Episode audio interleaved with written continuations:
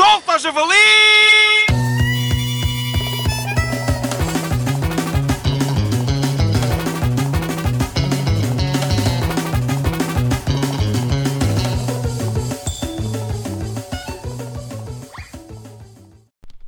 Boa tarde, hoje no Solta Javalis passo para um fórum sobre confusões no trânsito, que na última semana gerou muita polémica e, por extensão, esteve em vias de ser cancelado. Temos um ouvinte em linha que vai recitar a peça Romeu e Julieta de Shakespeare.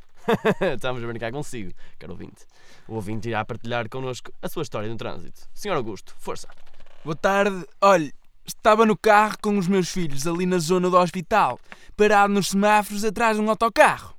Nisto, um energúmeno começa-me a buzinar a torto e a direito. E eu, mas tu queres ver que é a minha mulher que eu esqueci-me da toalha molhada em cima da cama? E o meu filho diz assim: Oh papá, a mamá usa bigode? E eu: Não, que ela cortou ontem. E o meu filho: Ah, então é um energúmeno que começou a buzinar a torto e a direito. Eu olho para o retrovisor e constato que se trata de uns choninhas num carro branco. E ele não parava de pressionar o volante de forma a fazer um som de buzina. Já estava há três minutitos ali nos semáforos parado e já estava farto daquilo. Saio do carro e digo violentamente: Oh meu calhau com dois olhos, mas estás a buzinar para mim, tu? Mas estás a buzinar para mim? E diz-me ele: Ah, não, era para aquele autocarro.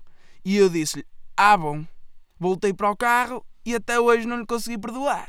Fascinante! Não desligue, pois temos um outro ouvinte com uma outra história completamente diferente de desacatos na rodovia. Senhor Nelson Fragoso, é sua vez, conte lá. Olha, boa tarde, nem sabe. Uma vez ia no meu automóvel apressado para assistir ao parto de minha mulher e calhou de ter ficado retido no semáforo por culpa de um autocarro que, numa estrada apenas de uma via, estando claramente verde, diminuiu a velocidade, pardamente, ficando assim rapidamente vermelho.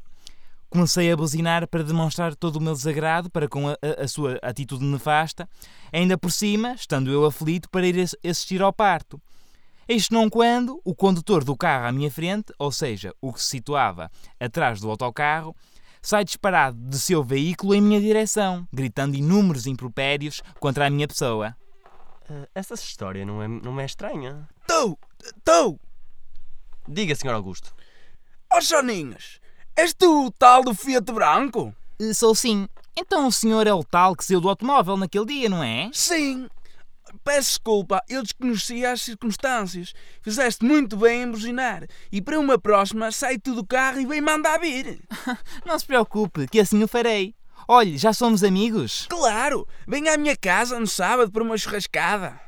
Eu sempre disse aos produtores que este fórum ia criar laços de amizade. Solta, javali!